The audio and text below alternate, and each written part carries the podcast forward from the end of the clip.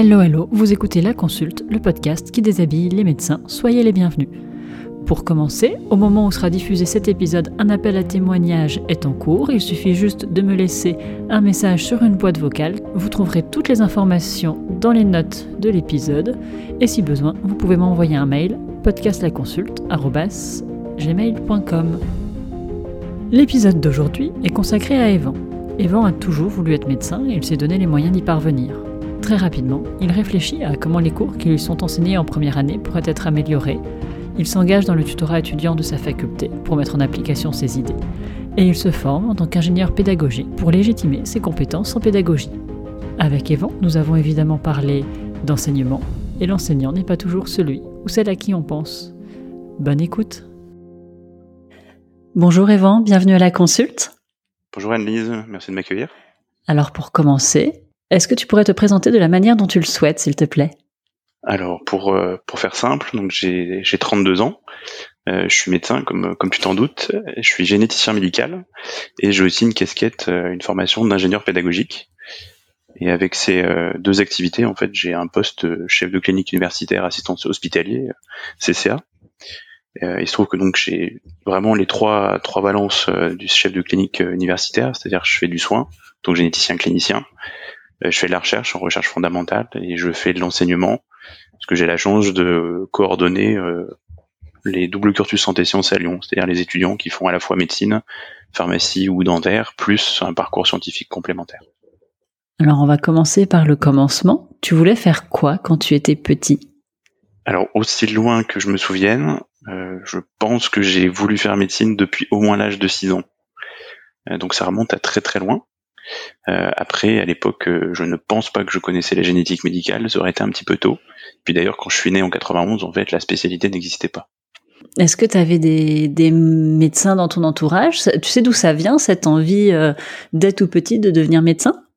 Alors j'avoue que j'ai pas trop de réponse à ça. Ma mère était manipulatrice en électroradiologie, elle, elle aurait bien voulu faire médecine, et du fait de, du contexte familial, elle l'a pas fait, mais voilà, elle m'a, je pense, un petit peu donné envie de, de travailler dans le monde de la santé, parce qu'initialement j'avais quand même beaucoup hésité entre la, radiologie et puis la génétique, euh, et donc je pense que ça vient de là. Après, euh, j'ai quelques médecins dans ma famille, mais pas forcément très proches. Honnêtement, j'ai beaucoup plus de pharmaciens que de médecins dans ma famille. Mais après le bac, tu choisis quand même les études de médecine. C'est ça. Voilà, c'est effectivement j'ai choisi cette voie-là. Je j'ai pu, euh, comment dire, expérimenter la joie de la première année de médecine euh, euh, à l'époque, euh, j'ai fait quelques petits parcours euh, un peu étranges où j'ai, j'ai limite triplé ma première année. En réalité, j'ai pas triplé. Hein. J'ai, fait une première première année, une année de licence de biologie, et ensuite je suis revenu parce que j'avais vraiment envie de faire médecine et du coup, je me suis donné un petit peu les moyens de, de réussir le concours.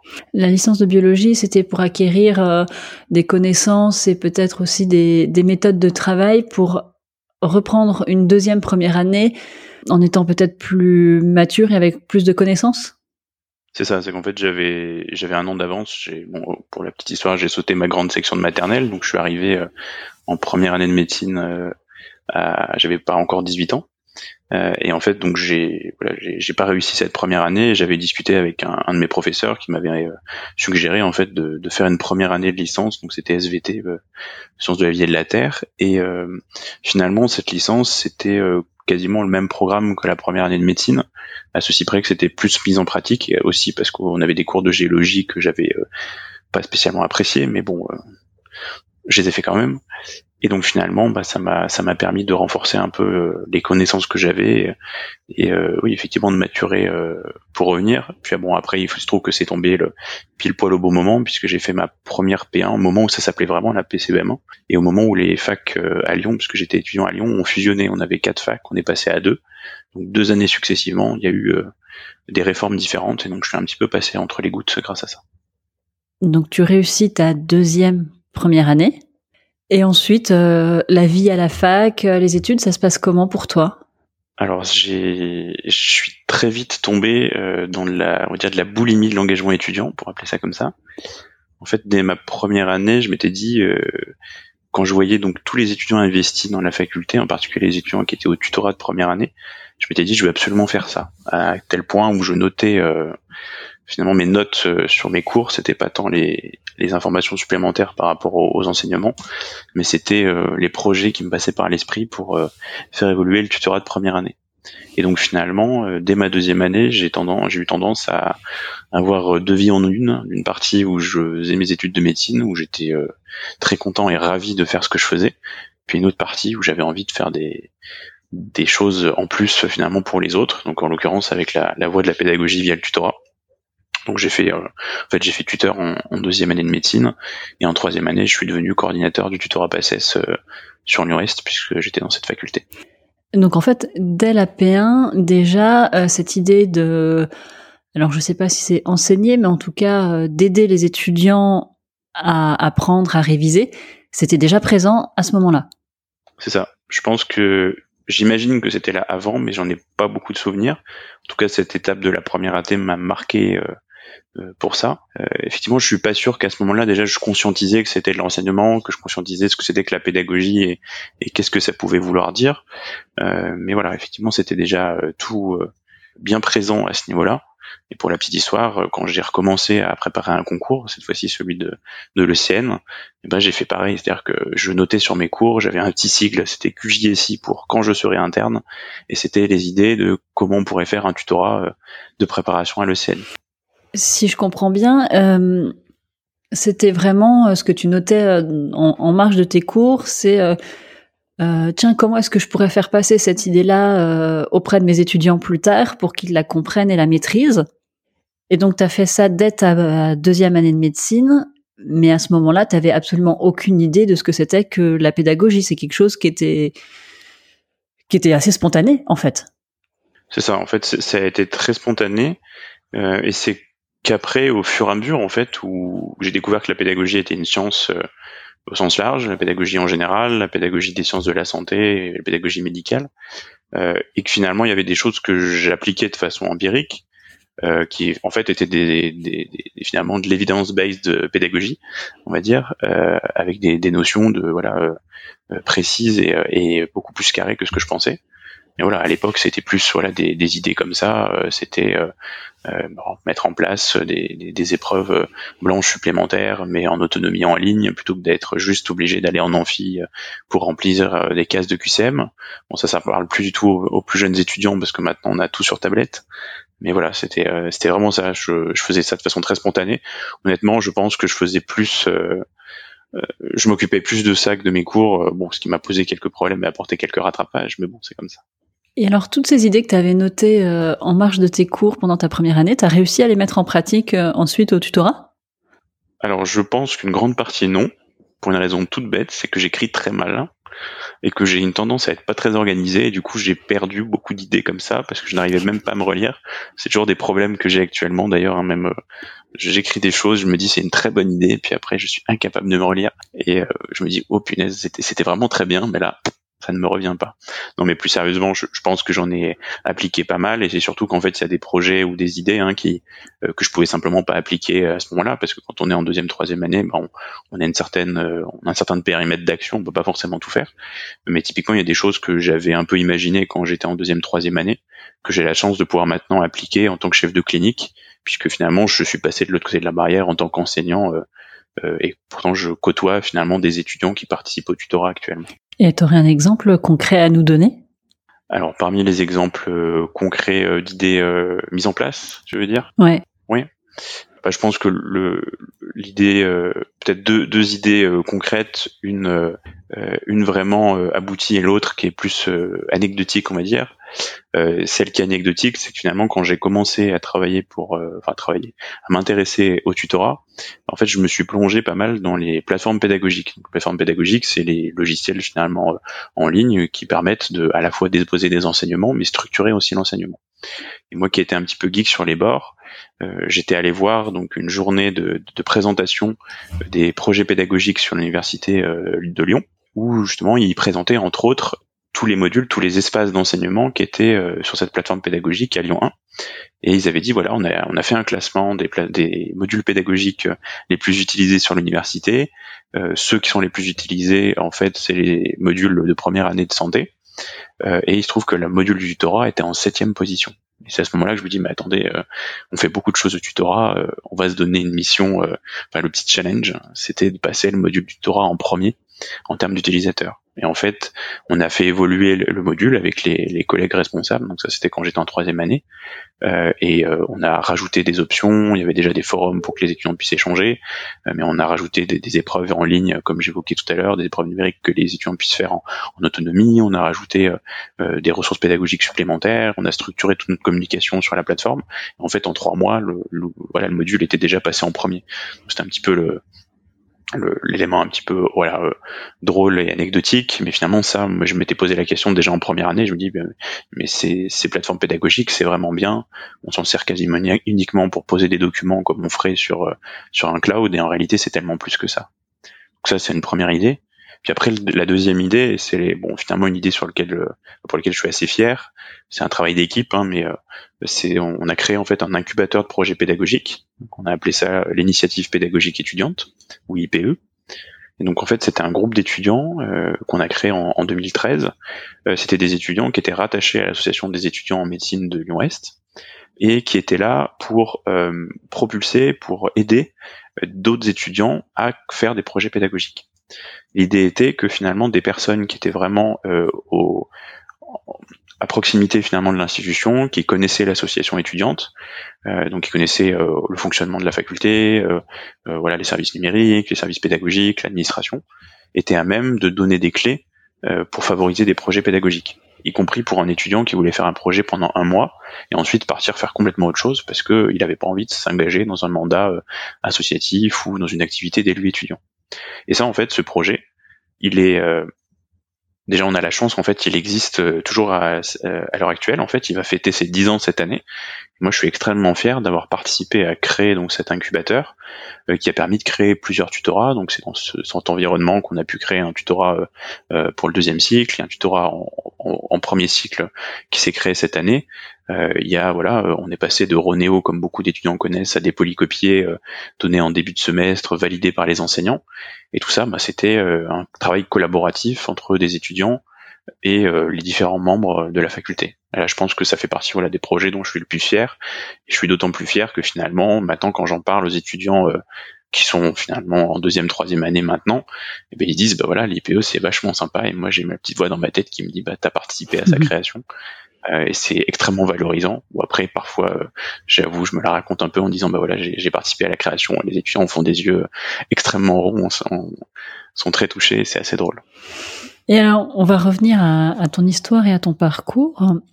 Quand est-ce que tu as découvert que euh, la pédagogie, c'était une science? Alors ça, c'est une très bonne question. Je pense que ça s'est fait. j'ai pas un événement marquant, euh, je pense que ça, fait, ça s'est fait de façon fluide. Euh, ce qui a peut-être participé éventuellement, c'est parmi les événements euh, dont je me souviens en tout cas, euh, c'est typiquement la rencontre avec le professeur Christelle Lison, qui est elle qui travaille à Sherbrooke, donc à l'université de Sherbrooke au, Canada, et qui, pour résumer, enseigne aux enseignants à enseigner. En particulier, elle enseigne aux enseignants médecins à enseigner la médecine à des étudiants en santé et c'est déjà comment dire cette espèce de, de, de, réflexion un peu méta à, se positionner euh, euh, un petit peu en, enfin dézoomer et se dire ben pour enseigner ben, il faut déjà apprendre à enseigner. Euh, ça m'a permis de me plonger un peu dans la dans la littérature dans ce domaine. Je pense que c'est une façon aussi de que j'ai eu de, de, découvrir cette partie là bon pour la petite histoire en fait c'est elle entre autres qui a inspiré euh, avec euh, le doyen de l'époque, euh, professeur Jérôme Etienne, qui était extrêmement investi en pédagogie, qui a inspiré cette idée d'initiative pédagogique étudiante. Hein, c'est grâce à la structure facultaire aussi qu'on a pu développer ce genre de choses, hein, la confiance qu'il nous donnait. Donc je pense que c'est un premier point. Euh, après, j'avoue qu'effectivement, voilà, j'ai pas, j'ai pas spécialement de, de moments à part peut-être bah, des congrès. Le premier congrès médical que j'ai fait, en réalité, c'est un congrès de pédagogie médicale, précisément d'éducation médicale, euh, donc c'est un peu comme ça aussi que je suis un peu tombé dans le dans la marmite euh, de la de la pédagogie. Après, je pense qu'il y a il y a quand même une distinction importante à faire qui est pas toujours simple, c'est-à-dire qu'on parle de, de, pédagogie en général, et en tant qu'ingénieur pédagogique, j'aime bien distinguer sur la conception pédagogique, on a besoin de, de créer un contenu, créer un cursus, et ça c'est de l'application pratique. On se base sur les connaissances scientifiques, mais c'est de l'application pratique. Puis à côté, il y a la recherche en pédagogie, la recherche en sciences de l'éducation. Là, c'est vraiment de la recherche. Et en fait, c'est c'est pas du tout les, les mêmes domaines. Quelqu'un qui est bon pédagogue sera pas forcément euh, chercheur en sciences de l'éducation. Quelqu'un qui est chercheur en sciences de l'éducation ne sera pas forcément bon pédagogue. Donc pour la petite histoire, par exemple, le congrès de pédagogie médicale euh, auquel j'ai participé euh, et auquel je participe régulièrement, qui s'appelle l'AIMI, qui est un, congrès euh, européen de, pédagogie médicale, c'est assez intéressant parce que finalement on parle beaucoup de pédagogie, mais toutes les interventions dans ce congrès sont pas forcément pédagogiques. Et je trouve ça assez ironique. Il y a une petite mise en abîme là qui, qui fait légèrement chauffer mon cerveau. Et hum, toi, du coup, tu te situes dans quel camp? C'est quoi, toi, euh, ce que tu fais? En pratique Est-ce que tu aimes faire, euh, du coup, dans le champ de la pédagogie, plutôt appliquer les connaissances ou plutôt aller chercher les connaissances? Alors, je pense que je suis résolument plutôt du versant euh, applicatif, on va dire. pourquoi je dis ça? C'est que finalement, on, a des connaissances en sciences de l'éducation qui sont suffisamment élaborées pour faire de nombreux projets pédagogiques différents. Euh, par exemple, tout ce qui est euh, hybridation des enseignements, euh, donc la, la, relation entre le distanciel et le présentiel, tout ce qui est flexibilisation des enseignements, c'est-à-dire permettre aux étudiants de choisir qu'est-ce qu'ils vont apprendre, ce qui est pédagogie adaptative, donc adapter par exemple à des troubles des apprentissages, adapter en fonction des profils d'apprentissage, adapter grâce à l'IA. En fait, c'est des choses qu'on connaît déjà. Enfin, c'est des, points de vue pédagogiques qui ont déjà des démonstrations, voilà, claires.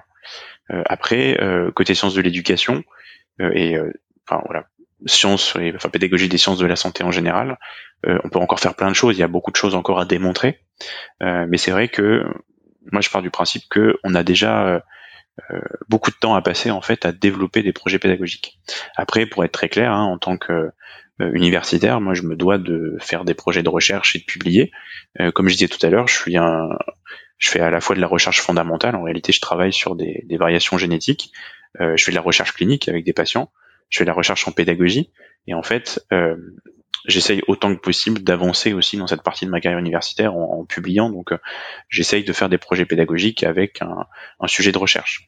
Mais en réalité, euh, je trouve que cette recherche en pédagogie, c'est assez, je trouve ça plus compliqué que la recherche qu'on peut avoir en santé en général, euh, puisqu'en fait, dans le phénomène pédagogique, euh, il va euh, être très rapidement multidisciplinaire. C'est très difficile de faire de la pédagogie sans penser à de la sociologie, sans penser à de l'ethno, même à de l'éthologie, euh, à la philo. Euh, on, voilà, on, on, peut aussi faire de la psychométrie avec des sciences cognitives.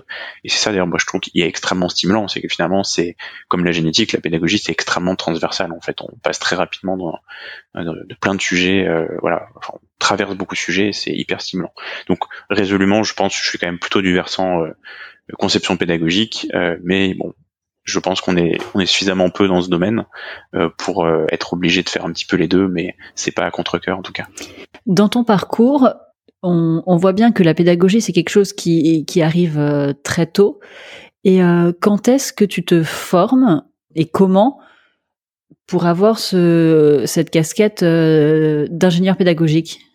Alors en fait, je pense que je me suis formé de façon un peu sur le tas pendant des années avant de me dire qu'il fallait que je légitimise un peu ses compétences.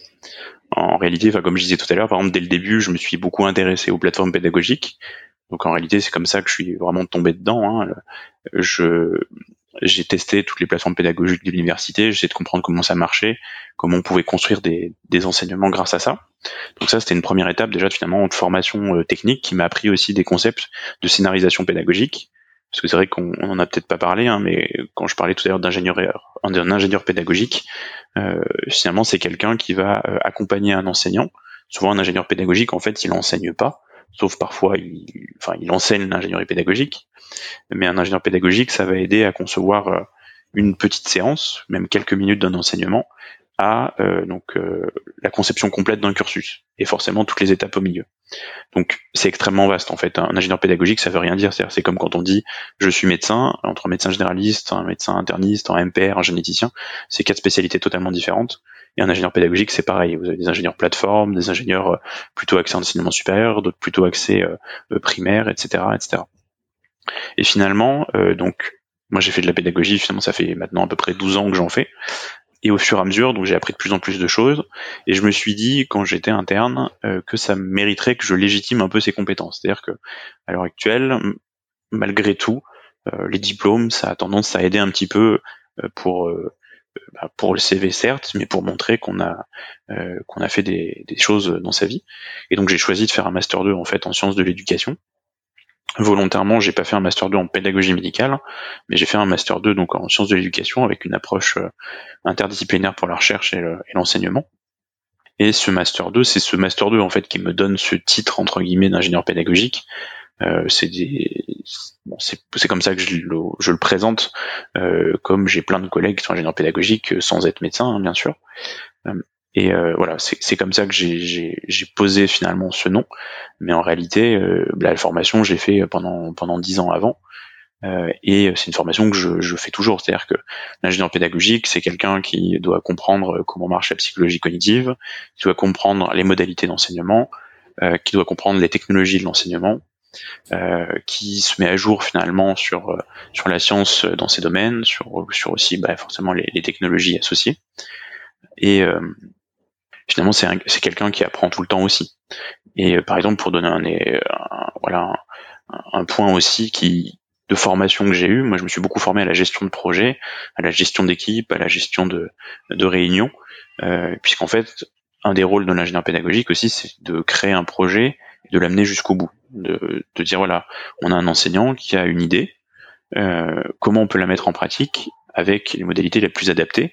On considère que l'enseignant va être expert contenu, euh, il apporte son savoir, et euh, l'ingénieur pédagogique, lui, va être expert pédagogique, et se dire voilà, vous avez ce contenu-là, on vous propose de le faire apprendre, vous faire comprendre de telle façon. Je sais pas si j'ai vraiment répondu à la question, je digresse souvent. Bah, ma question c'était euh, quand et comment tu t'es formé donc euh, donc tu as répondu. Et je t'écoute et je me dis bah c'est c'est absolument évident que enseigner c'est c'est un métier euh, indépendamment du contenu qui est enseigné en fait.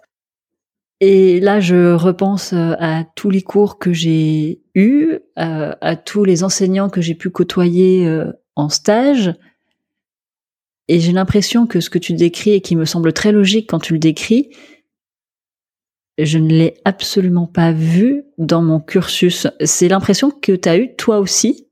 Le fait que l'enseignement, ça s'apprend et qu'il faut l'adapter en fonction des situations euh, Le fait que j'ai l'impression... Enfin, euh, l'enseignement, ça s'apprend et, et il faut l'adapter en fonction des situations. Quand toi, tu en parles, ça me semble absolument évident.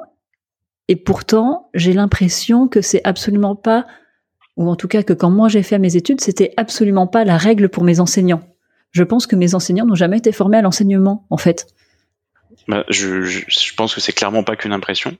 Comme dire un petit point historique, ça fait que quelques années hein, qu'on oblige les futurs hospitaux universitaires à faire un DU de pédagogie médicale, par exemple. Euh, encore faut-il que une conscientisation de l'intérêt de ce DU, c'est-à-dire qu'il ne s'agit pas de remplir une case, c'est de comprendre euh, qu'est-ce qu'on en fait derrière. Euh, mais effectivement, c'est quelque chose que je trouve très étonnant d'ailleurs dans le monde médical, c'est-à-dire qu'on est habitué à réfléchir, à avoir un raisonnement euh, clinique qui se veut quand même relativement logique, qui a trait à l'humain, mais qui se veut quand même assez logique, et euh, on oublie assez vite euh, finalement qu'on a appris la médecine et que par exemple si on apprend la rhumatologie, ben, on n'a pas forcément appris la cardiologie. On a on a des restes hein, de notre formation, mais euh, c'est assez rare qu'un cardiologue va se permettre de faire de la rhumatologie et inversement. Et en pédagogie, c'est pas tout à fait pareil. Euh, par exemple, on parle beaucoup du compagnonnage. On est assez envié en France avec beaucoup de stages à l'hôpital, mais en réalité, si on réfléchit bien, on n'a jamais été formé au compagnonnage. ça, pourtant, ben, des pays comme le Canada, comme la Suisse, ben, on forme en fait à la supervision clinique. On n'envoie pas un chef de clinique ou un équivalent coacher ou superviser des, étudiants sans l'avoir formé au préalable. Euh, peut-être que je reviendrai sur le sujet de la supervision clinique tout à l'heure, mais euh, pour donner un autre exemple, euh, moi j'aime beaucoup demander aux enseignants, enfin aux enseignants, à des collègues, qu'est-ce que c'est pour vous enseigner? La réponse a un peu changé, je trouve, ces dernières années. Mais en tout cas, quand, quand j'étais plus jeune, souvent la réponse qu'on me donnait, ben, c'était, bah voilà, c'est les cours magistraux que je fais à la faculté. Et c'est ça qui est super intéressant, c'est que finalement, euh, il y a une façon de voir les choses sur l'enseignement qui est pas celle euh, qu'on peut avoir une fois que qu'on est dans le bain de la pédagogie. C'est-à-dire que enseigner, ça se fait finalement dans la vie de tous les jours. dès qu'on est avec un étudiant ou avec un collègue à l'hôpital, en fait, on enseigne. Et ça, moi, je trouve justement c'est c'est hyper intéressant à, à, conscientiser pour deux raisons. Déjà parce que on a beaucoup d'enseignants, enfin, décidément, je fais des lapsus. On a beaucoup de collègues euh, qui aiment pas enseigner à la faculté. Ce que je peux comprendre, enseigner dans une amphi, c'est pas toujours euh, le plus intéressant. Par contre, ce sont des très bons cliniciens, des très bons soignants, et ils pourraient enseigner de la meilleure façon leur, de par leur expérience donc à, l'hôpital. Euh, et puis le euh, donc le, le, deuxième point, c'est vraiment de se dire que on a une telle palette de possibilités pédagogiques que enseigner à la faculté, en fait, ça veut strictement rien dire.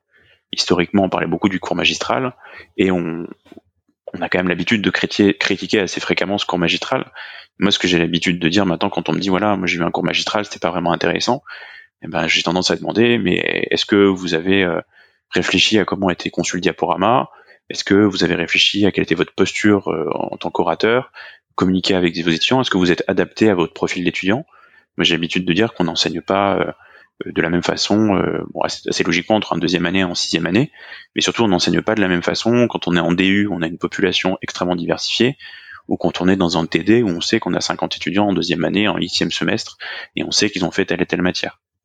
Et pour revenir sur les, les collègues qui n'enseignent pas à la faculté, mais qui, qui enseignent euh, spontanément et de façon implicite justement à l'hôpital, c'est euh, parmi les, éléments de supervision clinique, il y a un concept que j'aime beaucoup, euh, qui correspond au modèle de rôle, qui est en fait qui est un modèle plutôt sociologique hein, que pédagogique. Enfin, c'est vraiment à la frontière. Modèle de rôle, c'est euh, finalement comment on, on s'inspire d'une personne qui potentiellement a le rôle qu'on est supposé avoir dans quelques temps. donc typiquement, c'est on va s'inspirer, enfin, on va s'inspirer pour se former du senior ou de la personne hiérarchiquement mieux placée que nous. Et le modèle de rôle, il peut être à la fois explicite et implicite. Un modèle de rôle explicite, ça va être quelqu'un qui va vous dire, bah voilà, là je vais voir le patient, donc euh, euh, comme tu remarqueras, je me présente au patient, j'ai toqué à la porte avant d'entrer, je me chauffe les mains avant de palper son ventre pour regarder euh, s'il a une hépatomégalie, etc., etc. Donc ça, c'est la version explicite et c'est la version formulée. Et là, on, bah, finalement, on est assez vite attentif. mais il y a l'autre partie qui est le modèle de rôle implicite. C'est là où je disais tout à l'heure que on enseigne sans s'en rendre compte. C'est-à-dire que quand euh, vous faites une consultation avec un étudiant plus jeune et que euh, vous vous présentez pas, ou alors que vous vous présentez, quand vous utilisez certaines phrases, euh, certaines formulations, et eh ben l'étudiant en face de vous, il va finalement apprendre. Et c'est là où c'est intéressant, c'est que l'étudiant en réalité, c'est pas tant l'étudiant inscrit à la faculté, c'est à peu près n'importe qui qui fait une action avec vous. y compris vous apprenez euh, dans vos échanges avec un collègue, euh, voilà, autour d'un café. Et là, c'est pareil. Si vous écoutez euh, ce qui se passe dans une consultation avec un collègue, ou alors si vous regardez un collègue opérer, et eh ben vous allez dire tiens, il a fait tel geste, il a dit telle phrase, et vous allez potentiellement conscientiser des choses et les reproduire par la suite. Et ça, ce modèle implicite, ce qui est intéressant, c'est que c'est à la fois négatif et positif. Négatif parce que je pense qu'on a tous des exemples de collègues qui ont dit voilà ça, je veux surtout pas faire comme ça et des éléments positifs, on dit punaise, la formulation qu'il a utilisée ou le geste qu'il a utilisé là dans cette technique, je veux le reproduire. Alors qu'en fait, il n'y a pas eu d'échange du tout. Et ça, euh, moi je trouve que c'est une forme d'enseignement extrêmement importante et euh, on n'a pas besoin d'hôpitaux universitaires en fait pour enseigner. On a besoin de personnes qui réfléchissent à comment ils enseignent, y compris au lit du malade, y compris euh, autour d'un bureau, autour d'un café, pour à peu près n'importe quoi. Et ça, ça s'applique en santé et complètement en dehors de la santé aussi. Ça veut dire que finalement, je vais prendre un exemple que je connais. Donc euh, moi, voilà, quand je fais la visite euh, avec euh, l'infirmière et qu'il y a l'élève infirmière qui est là, en fait, je fais de l'enseignement sans le savoir. C'est ça. C'est-à-dire que peut-être que, alors, pour l'infirmière et aussi pour l'élève infirmière, elles vont se dire ah ouais, c'était vachement bien cette façon d'aborder le problème. je vais essayer de m'en inspirer la prochaine fois ou au contraire, j'espère qu'elle se le dise pas, mais bon, tant pis. Euh, ah ouais, non, là, elle a fait une bourde. Euh, dire les choses comme ça, c'était vraiment pas euh, adapté à la situation. Et en fait, ce que tu es en train de m'apprendre là aujourd'hui, c'est que je fais de l'enseignement sans le savoir. Tout à fait. Et moi, c'est ça que je trouve génial en fait. Il y a un côté un peu angoissant, faut l'avouer, mais c'est quand même assez génial ça devient un petit peu vertigineux parce que ça veut dire que ton travail, toi, en tant qu'hospitalo-universitaire et en tant qu'enseignant, c'est finalement de transmettre tes connaissances en génétique à tes étudiants, mais c'est aussi transmettre à tes étudiants ta façon d'enseigner ou tes façons d'enseigner peut-être pour que ensuite ces étudiants transmettent à d'autres étudiants. Oui, tout à fait. Surtout qu'en plus on peut on peut mettre deux enfin une nuance à ça, c'est euh, c'est le patient en fait. C'est que finalement cette histoire de d'enseigner sans le savoir, mais en fait c'est ce qu'on fait avec les patients quand on explique une conduite à tenir, quand on euh, quand on s'assure qu'ils ont bien compris, bah, c'est une forme d'enseignement aussi. En fait, l'objectif est pas le même. Souvent, j'ai tendance à comparer, par exemple, entre un, enseignement type cours magistral et une conférence. Si vous faites une conférence au sens euh, conférence scientifique, quand vous faites un cours magistral, l'objectif derrière, c'est par exemple, c'est de poser des questions à l'examen. Donc, vous allez avoir une certaine posture pour le faire. Quand vous faites une conférence, mettons, je sais pas, au, hasard, hein, euh, à la fête de la science, bah, l'objectif c'est plus de faire rêver. si les personnes à la fin elles ont retenu que 3% de votre euh, présentation, à la rigueur, peu importe. Et en fait, par rapport à vos patients, c'est pareil. C'est-à-dire que pour vos patients, vous n'allez pas leur sortir la grille de QCM à la fin de la consultation pour vérifier qu'ils ont bien compris. Quoique peut-être dans le cadre d'éducation thérapeutique du patient, ça peut arriver. Euh, mais euh, je trouve que finalement, même si les étudiants que j'ai ne vont jamais enseigner au sens universitaire du terme, ces compétences de communication, ces compétences de formation, ça peut les aider. Donc finalement, apprendre à enseigner, enfin, enseigner quand on est médecin, c'est enseigner la médecine, c'est enseigner euh, le relationnel avec le patient, c'est enseigner euh, la confiance qu'on donne au patient, euh, qu'on instaure dans la relation. C'est assez vertigineux en fait de concevoir notre métier de médecin par ce prisme-là, non? C'est vrai que s'il y a un côté, euh... enfin, moi je trouve que ça fait un peu ouvrir la boîte de Pandore. On se dit qu'on a encore plus de choses à apprendre que ce qu'on pensait, puisque pour, pour donner un, exemple, comme euh, tu as évoqué ma spécialité, la génétique, on, on souffre en génétique d'être une spécialité assez mal connue. On a encore des collègues qui viennent nous dire, mais attendez, euh, vous êtes une surspécialisation de la pédiatrie? Ah non, pas tout à fait. Mais donc vous, vous voyez des patients Je dis ah bah oui, on voit des patients. Et vos patients c'est des tubes? Ah non non, euh, on voit des, des vrais patients, on les examine. Et euh, ça demande de voilà de prendre un petit peu de temps pour euh, expliquer à quoi on sert, euh, à quel point c'est important d'avoir un généticien dans, dans, un centre hospitalier. Et finalement, on a aussi toute une part de, de pédagogie à avoir auprès de nos propres collègues, d'expliquer le côté finalement vertigineux que c'est suffisamment compliqué pour avoir besoin de spécialistes dans ce domaine. Après, je pense que c'est vertigineux, mais aussi il faut aussi apprendre finalement à, à considérer qu'on peut pas tout faire et qu'on peut pas être bon partout. Moi, c'est ce que j'explique souvent à mes étudiants, en particulier les étudiants que j'ai dans mon service. Alors j'avoue que là, depuis que je suis chef de clinique, j'ai un petit peu moins le temps de le faire, malheureusement. Mais je sais par exemple dans mon premier semestre euh, d'internat, euh, je m'attachais à demander à mes étudiants euh, en fin de consultation. Euh, alors souvent, je leur en parlais avant. Je, commençais à leur en parler, enfin à leur parler de des modèles de rôle, par exemple, et je leur disais, bah voilà, dans la consultation, essaye de trouver une phrase euh, qui t'a particulièrement marqué et une phrase qui t'a, enfin, que t'aurais pas formulé de la même façon. Et justement, c'est ce que tu disais tout à l'heure, le, côté euh, euh, un peu angoissant de se dire qu'un collègue, étudiant ou pas étudiant, va considérer une situation ou alors une, une, formulation, une attitude pas adaptée. Mais à la rigueur, moi qui ai, moi j'ai pas une très grande confiance en moi honnêtement, mais justement j'aime bien un peu me challenger en demandant aux étudiants comment ils auraient fait telle telle formulation, comment ils auraient vu les choses, parce que malgré tout, on n'est pas parfait et il y a plein de situations en consultation on aurait voulu faire de différemment, euh, y compris parce que euh, bah, tous nos patients sont différents et il faut faire, euh, il faut s'adapter aux patients. Et ça, je trouve c'est vachement intéressant parce que les étudiants, bon, déjà, ils sont assez perturbés qu'on leur demande leur avis, mais justement quand ils arrivent à formuler en disant voilà, il y avait telle phrase, j'ai tiqué un peu parce que voilà, du fait de de mes antécédents personnels, du fait de, la phrase que tu avais dit avant. Euh, et ça, je trouve que c'est euh, assez intéressant justement de de ben, d'assumer finalement que qu'on peut s'améliorer toujours euh, dans cette dans cette thématique de formation un peu implicite, enfin de pédagogie implicite vis-à-vis -vis de nos patients. J'ai un peu digressé. Euh, je suis pas sûr que ce soit très clair ce que je viens de dire. Euh, je, je t'écoute et en fait ce que je me, ce que je comprends là de, de ce que tu me dis, c'est que finalement, quand on a le rôle, la posture euh, d'enseignant, on peut s'en servir pour mettre l'étudiant dans la posture de la personne qui va apprendre quelque chose à l'autre en fait. Tu vas demander un feedback à l'étudiant et du coup c'est toi qui vas te retrouver dans la position de celui qui apprend de l'autre. Et, je trouve ça hyper intéressant parce que du coup, je me dis qu'on se retrouve dans des relations. J'essaie d'imaginer ça euh, à l'hôpital dans un service de soins où finalement on sort de d'une hiérarchie très verticale, j'allais dire à l'ancienne, mais qui je pense existe encore dans pas mal d'endroits, pour être finalement avec cette philosophie de l'enseignement, on peut redéfinir les relations euh, dans un service et où finalement, moi je trouve ça hyper intéressant parce que on s'apprend tous des choses les uns les autres et on est dans quelque chose de beaucoup plus euh, solidaire peut-être, de plus. Euh, tu parlais de co-construction tout à l'heure et du coup on ça permet. Enfin, ce que tu me dis me fait beaucoup réfléchir en fait et je me dis qu'on peut vraiment redéfinir les relations qu'on a avec les collègues en les repensant par ce prisme. Je sais pas si tu me suis.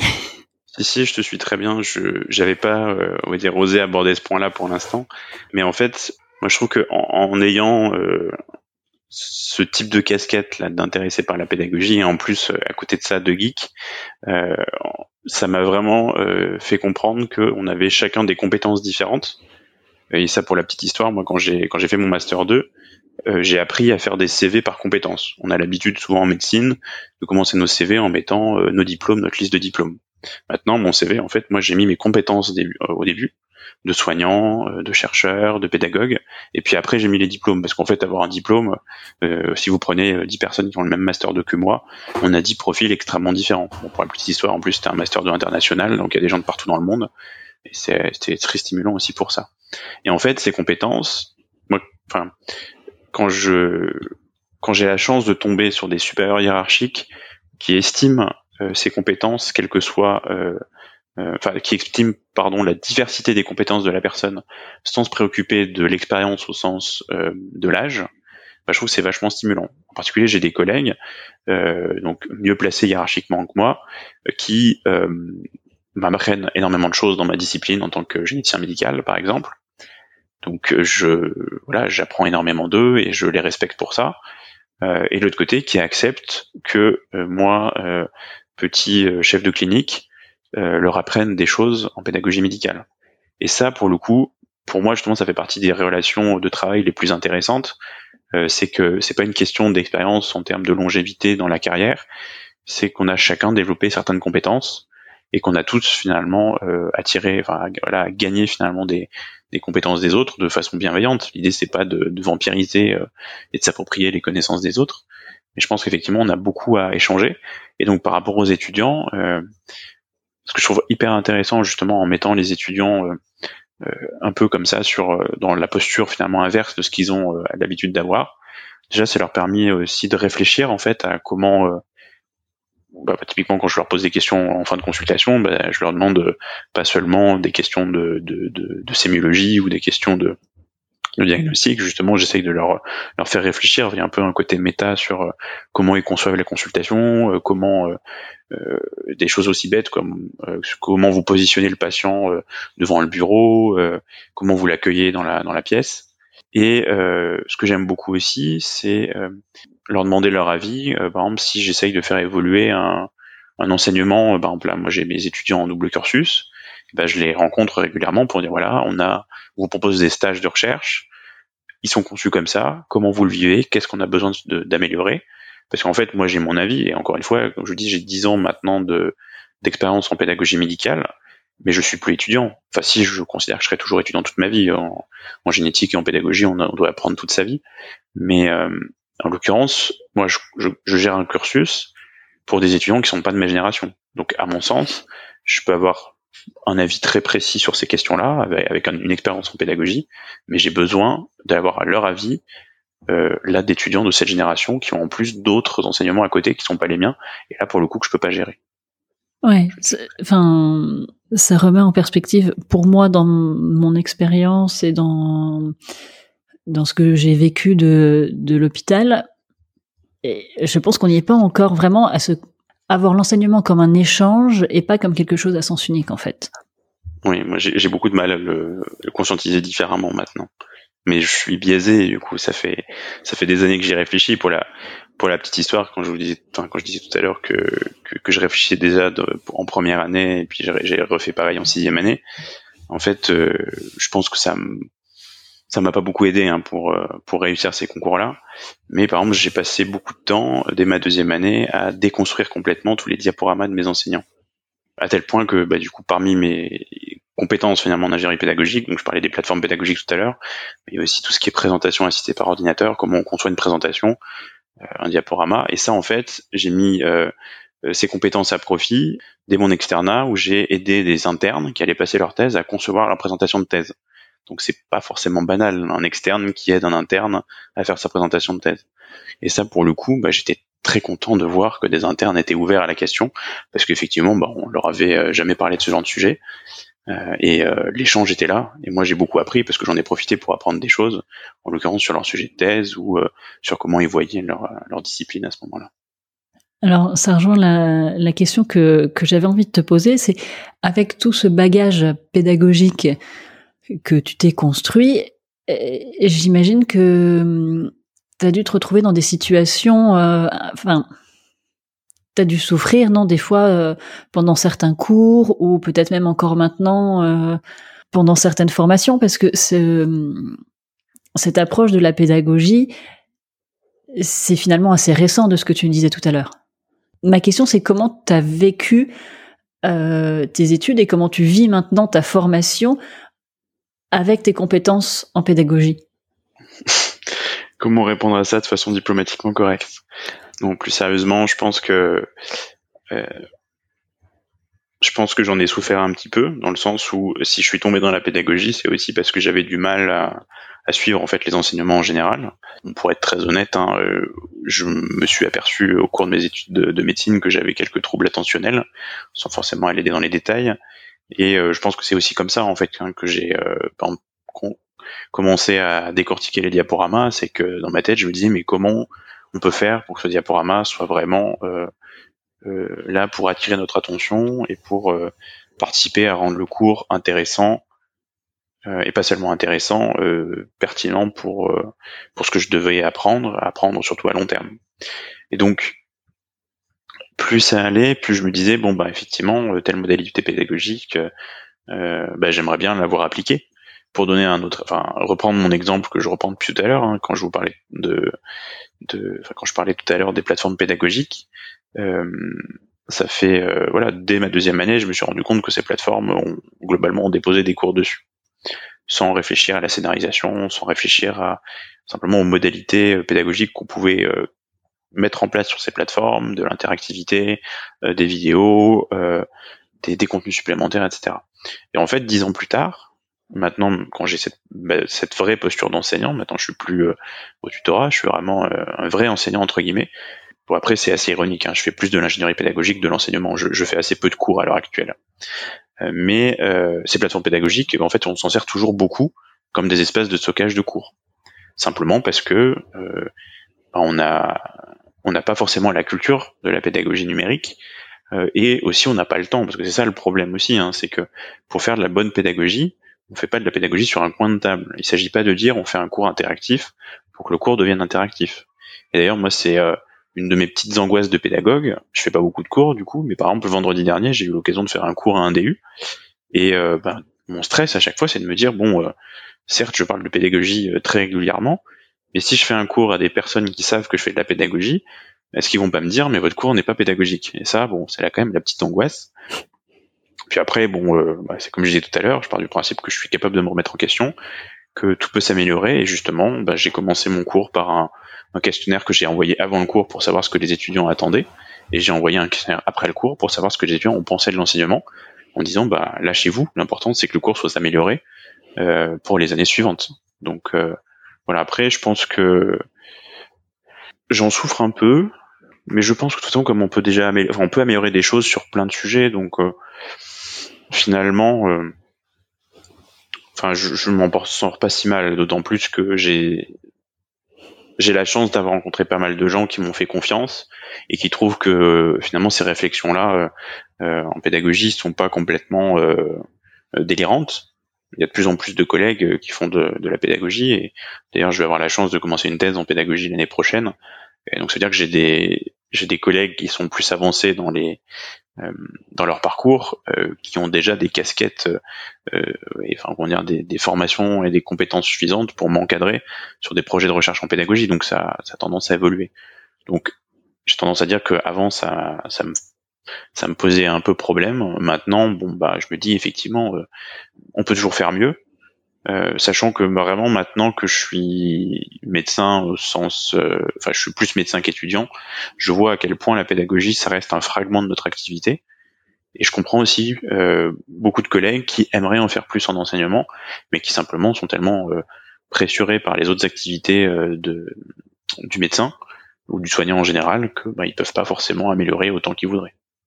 Hmm. Au, tout début, euh, quand tu te présentais, quand tu as commencé à expliquer ce que tu faisais, ça me semblait assez logique euh, de choisir euh, une voie hospitalo-universitaire quand on s'intéressait à la pédagogie, parce que justement, il y a cette valence enseignement dans la carrière universitaire. Là, au stade de la discussion, ça me semble plus aussi évident de, de choisir une carrière hospitalo-universitaire quand on s'intéresse à la pédagogie. Alors pourquoi toi, tu t'es lancé dans l'aventure hospitalo-universitaire? Je me permettrais de répondre par une question. Pourquoi ça te semble plus si évident Pour être sûr de... Parce que finalement, euh, pour quelqu'un qui s'intéresse à la pédagogie, à l'enseignement, bah finalement en médecine, quand on veut faire de l'enseignement, bah on dit enseignant, c'est-à-dire euh, hospitalo-universitaire ce que tu expliquais tout à l'heure, c'était que l'enseignement est partout, tout le temps.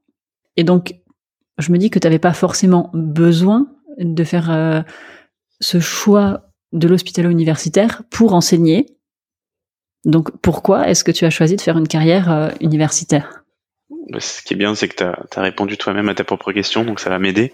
En fait, euh, j'ai pas forcément choisi de faire universitaire. C'est-à-dire que je pars du principe que là, pour la suite de ma carrière, je serais très content euh, d'avoir un poste de titulaire, euh, mais je vais pas chercher à tout prix à avoir un poste hospital universitaire à très court terme.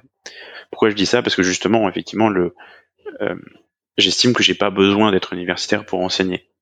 En particulier si je fais pas forcément de la recherche en enseignement. Euh, pour donner un exemple tout bête, si je deviens praticien hospitalier, j'ai une myriade d'activités possibles juste au sein d'un centre hospitalier, d'un CHU, ne serait-ce que par exemple développer la supervision clinique, comme j'évoquais tout à l'heure. Après, il se trouve que dans le poste que j'ai actuellement, euh, c'est un poste de chef de clinique euh, donc universitaire au sens strict, c'est-à-dire que je pense que la majorité des chefs de clinique ont théoriquement un 50% universitaire et théoriquement un 50% hospitalier, mais en pratique c'est plutôt un 100% hospitalier et puis un euh, un autre 50% universitaire et on sait pas bien où le caser. Il se trouve que moi dans mon activité j'ai vraiment un vrai 50%, c'est-à-dire deux jours et demi par semaine. Je suis à l'université, je suis dans un laboratoire de recherche et deux jours et demi par semaine je suis à l'hôpital.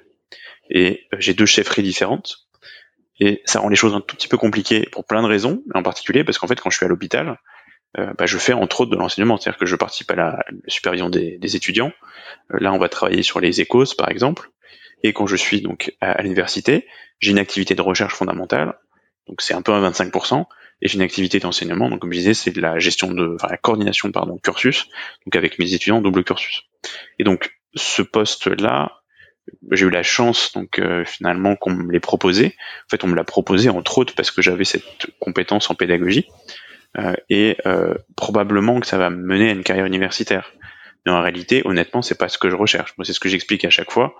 Euh, je cherche pas à être universitaire, je cherche à faire de l'enseignement et de la pédagogie. Et on verra bien euh, vers quoi ça me mène. Après, comme je disais de temps en temps, si ça m'amuse, hein, je peux laisser tomber médecine, je peux aller travailler comme ingénieur pédagogique à peu près n'importe où, il en faut plein. mais étonnamment, j'ai envie de continuer à avoir une activité de soignant, Enfin, quand je dis étonnamment, pas tant que ça, hein, c'est que je suis, je suis pas allé en médecine pour rien, euh, et euh, ça me manquerait de pas allier les deux.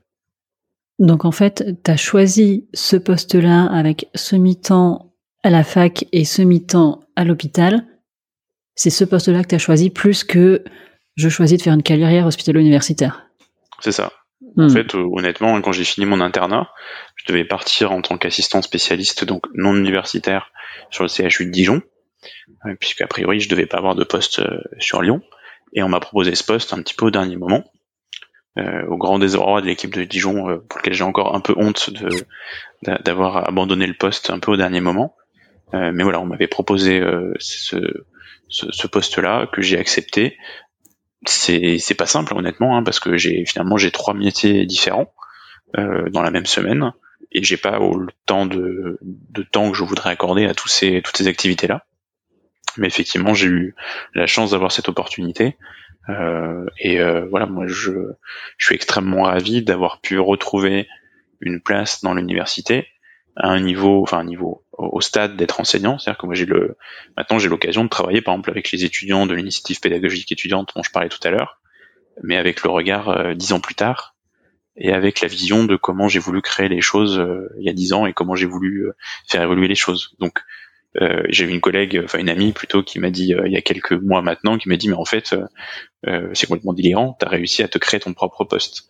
C'était pas volontaire et c'est c'est pas tout à fait ça, mais en fait c'est quand même pas loin de la vérité. C'est-à-dire que j'ai des activités où sans sans le évent du passé qui a fait des choses dans la faculté, j'aurais pas eu les mêmes activités maintenant. J'ai une petite question. Qu'est-ce que l'enseignement t'apporte que la médecine ne te ne t'apporte pas et qu'est-ce que la médecine t'apporte que l'enseignement ne t'apporte pas Pourquoi euh, tu as autant besoin des deux? C'est une sacrément bonne question. Il va falloir que je, trouve une réponse pertinente. Euh,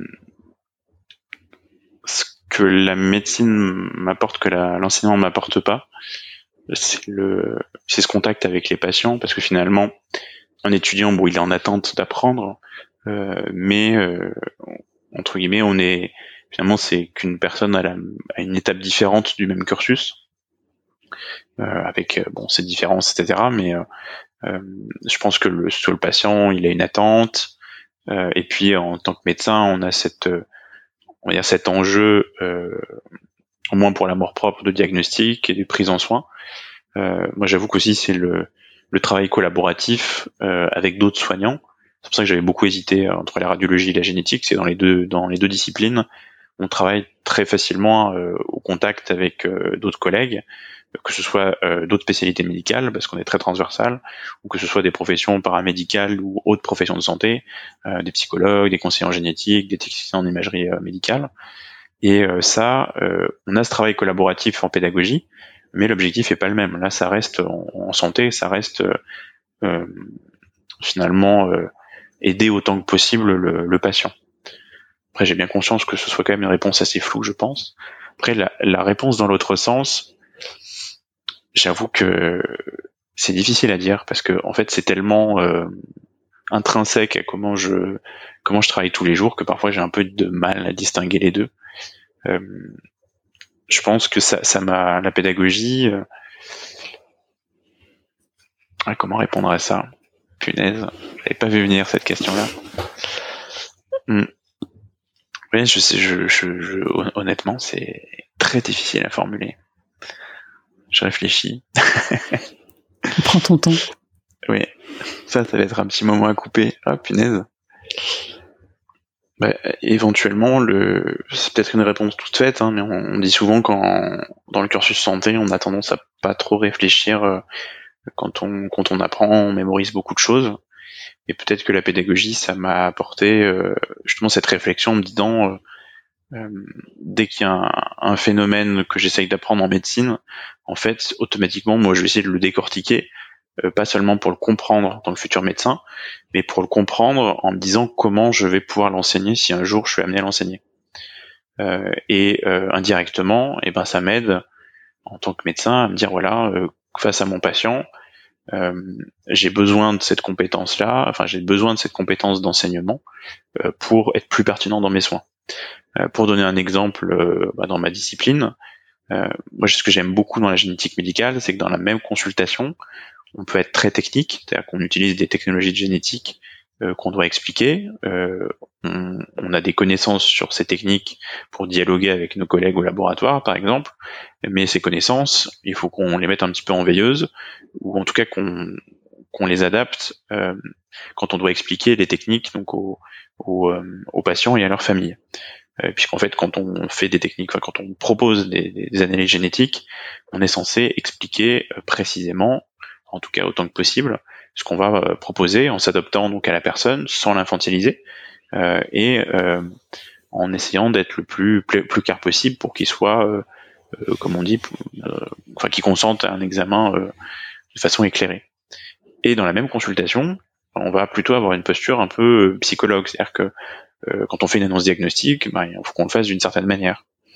Euh, et ce côté, euh, finalement, ce grand écart entre ces deux activités, en plus d'être voilà, d'être clinicien, d'être voilà, dans la coordination de soins, eh bien, ce grand écart, eh ben, je pense que la pédagogie m'a aidé à le faire. C'est-à-dire que bah, encore une fois, expliquer une analyse génétique à quelqu'un qui a un doctorat en sciences, c'est pas pareil que quelqu'un qui a jamais vu de génétique depuis son collège.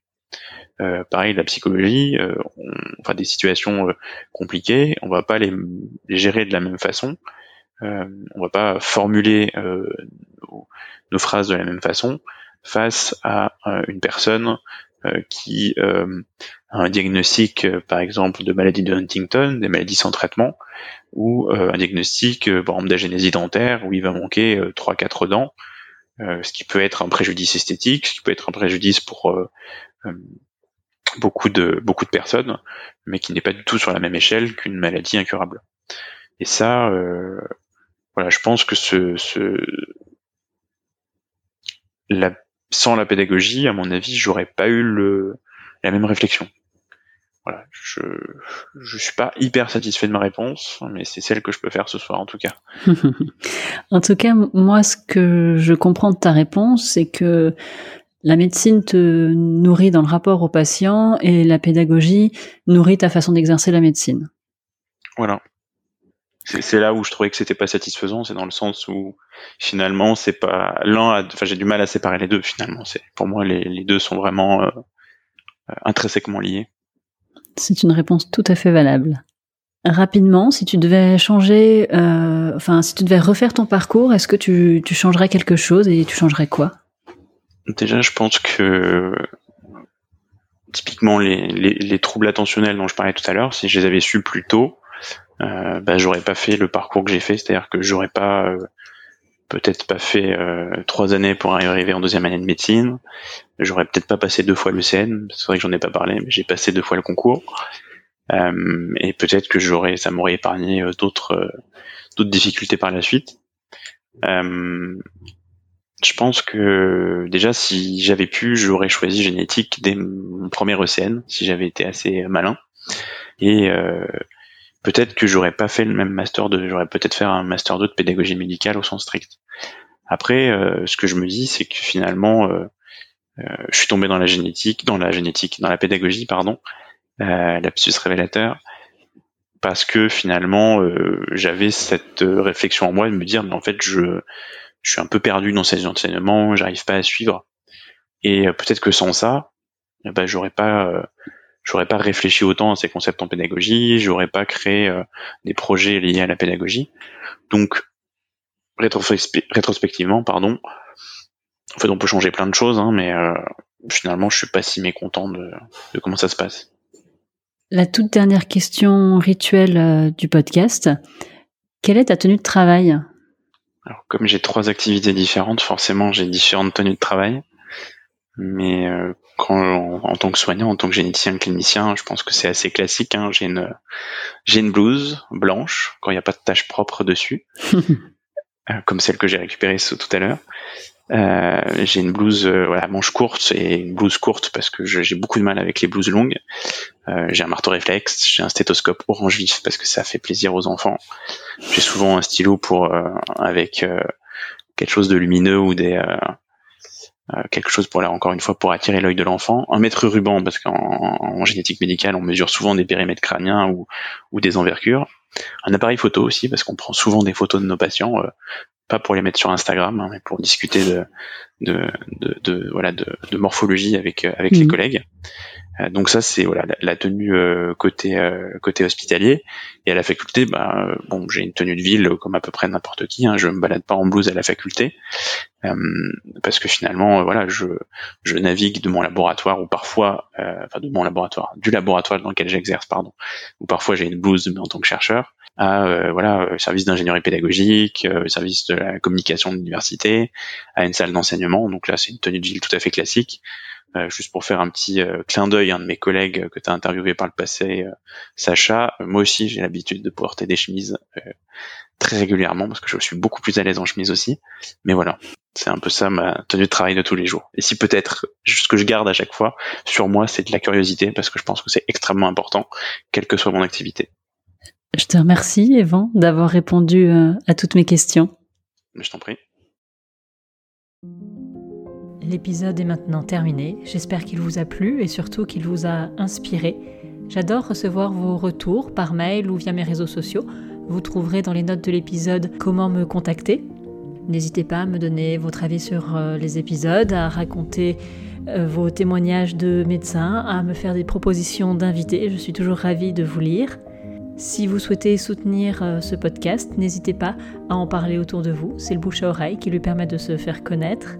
Et n'hésitez pas non plus à mettre une note 5 étoiles et un commentaire sympathique sur vos applications de podcast. Vous pouvez me retrouver sur mes réseaux sociaux, Twitter et Instagram Podcast La Consulte. Et aussi, n'hésitez pas à vous inscrire à ma newsletter. Toutes les références sont dans les notes de l'épisode. À bientôt!